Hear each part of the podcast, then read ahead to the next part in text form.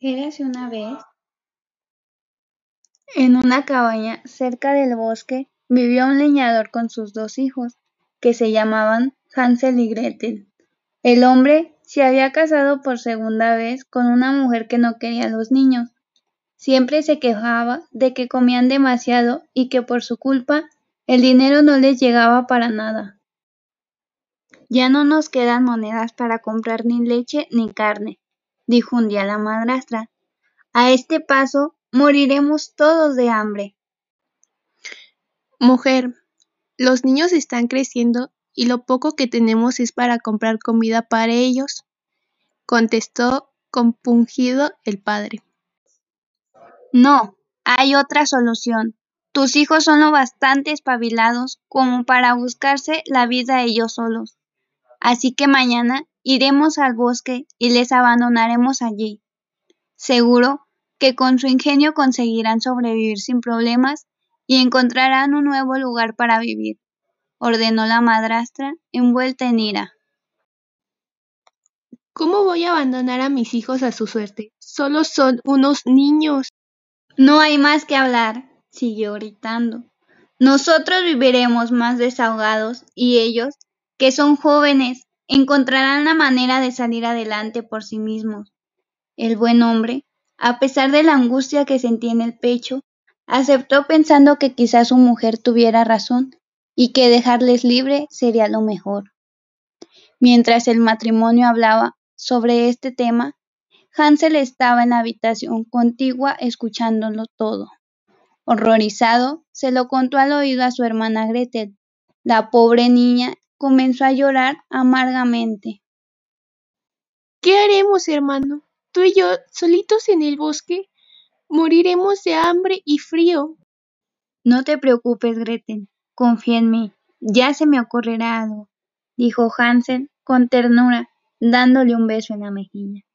Al día siguiente, antes del amanecer, la madrastra les despertó dando voces.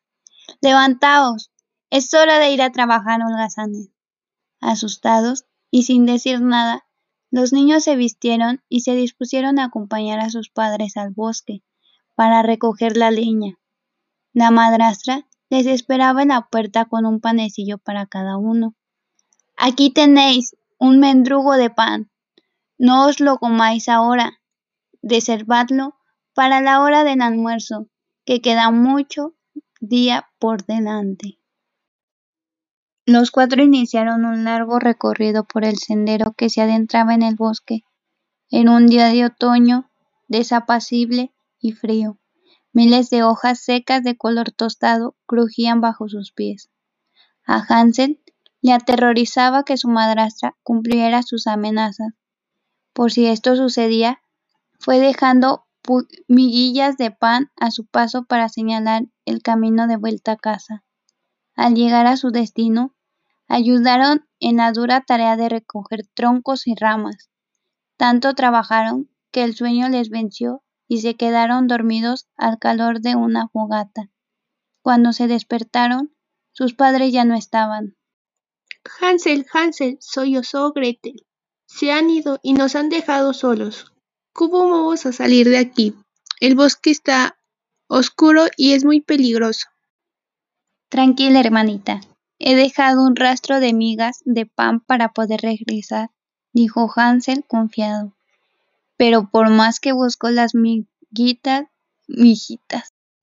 Desesperados, comenzaron a vagar entre los árboles durante horas.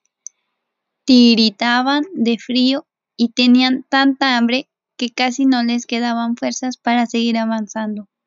Cuando ya lo daban todo por perdido, en un claro del bosque vieron una hermosa casita de chocolate. El tejado estaba decorado con caramelos de colores y las puertas y ventanas eran de bizcocho. Tenían un jardín pequeño cubierto de flores de azúcar y de la fuente brotaba sirope de fresa. Maravillados, los chiquillos se acercaron y comenzaron a comer todo lo que se les puso por delante. ¡Qué rico estaba todo! Al rato salió una de Salió de la casa una mujer vieja y arrugada que le recibió con amabilidad. Veo que os habéis perdido y estáis Muertos de hambre, pequeños, pasad, no os quedéis ahí. En mi casa encontraréis cobijo y todos los dulces que queráis. Los niños, felices y confiados, entraron en la casa sin sospechar que se trataba de una malvada bruja que había construido una casa de chocolate y caramelos para atraer a los niños y después comérselos. Una vez dentro, cerró la puerta con llave, cogió a Hansel y lo encerró en una celda de lo que era imposible salir. Gretel, angustiadísima, comenzó a llorar. Tú, niñita, deja de lloriquear. A partir de ahora serás mi criada y te encargarás de cocinar para tu hermano. Quiero que engorde mucho y dentro de una semana me lo comeré. Como no obedezcas, tú correrás con la misma suerte. La pobre niña tuvo que hacer lo que la bruja cruel le obligaba. Cada día, con el corazón en un puño, le llevaba ricos manjares a su hermano Hansel. La bruja, por las noches se acercaba a la celda a ver al niño para comprobar si había ganado peso. Saca la mano por la reja. Le decía para ver si su brazo estaba más gordito. El avispado Hansel sacaba un hueso de pollo en vez de su brazo a través de los barrotes. La bruja, que era corta de vista y con la oscuridad no distinguía nada, tocaba el hueso y se quejaba de que seguía siendo un niño flaco y sin carnes. Durante semanas consiguió engañarla, pero un día la vieja se hartó. Tu hermano no engorda y ya me cansé de esperar, le dijo a Gretel. Prepara el horno que hoy me lo voy a comer. La niña, muerta de miedo, le dijo que no sabía cómo se encendían las brasas. La bruja se acercó al horno con una enorme antorcha. Serás inútil, se quejó la malvada mujer mientras se agachaba frente al horno. Tendré que hacerlo yo.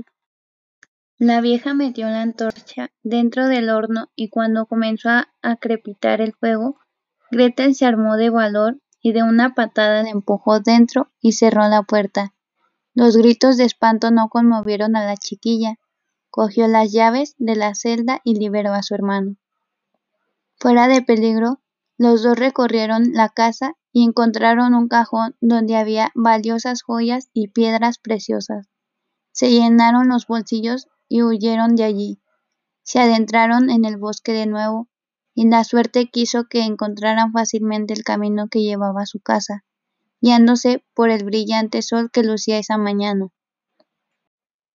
A lo lejos distinguieron a su padre sentado en el jardín, con la mirada perdida por la tristeza de no tener a sus hijos.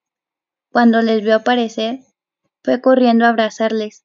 Les contó que cada día sin ellos se había sido un infierno y que su madrastra ya no vivía allí. Estaba muy arrepentido. Hansel y Grete supieron perdonarle y le dieron las valiosas joyas que habían encontrado en la casita de chocolate. Jamás volvieron a ser pobres y los tres vivieron muy felices y unidos para siempre.